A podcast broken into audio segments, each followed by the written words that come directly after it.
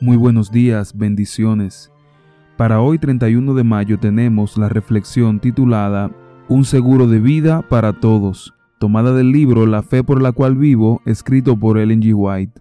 Segunda de Pedro 1.10 dice, Por lo cual, hermanos, procurad tanto más de hacer firme vuestra vocación y elección, porque haciendo estas cosas no caeréis jamás. En el concilio del cielo se hizo provisión para que los hombres, aunque transgresores, no perecieran en su desobediencia, sino que por la fe en Cristo como sustituto y fiador pudieran ser elegidos de Dios, predestinados para la adopción de hijos por Jesucristo. Dios quiere que todos los hombres se salven, porque ha sido hecha amplia provisión al entregar a su amado Hijo para pagar la culpa del hombre. Los que perezcan perecerán porque rehusan ser adoptados como hijos de Dios por medio de Jesucristo.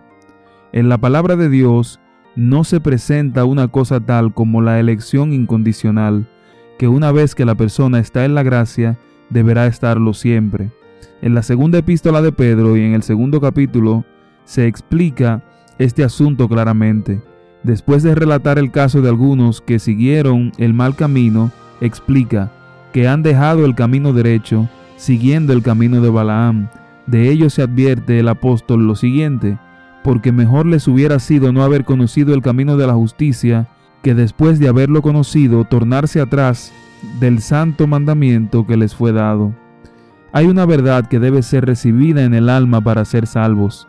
La observancia de los mandamientos de Dios son vida para el que los recibe, pero las escrituras presentan claramente el hecho de que aquellos que una vez conocieron el camino de la vida y se regocijaron en la verdad, están en peligro de caer en la apostasía y perderse. Por lo tanto, es necesaria una decidida y diaria conversión a Dios.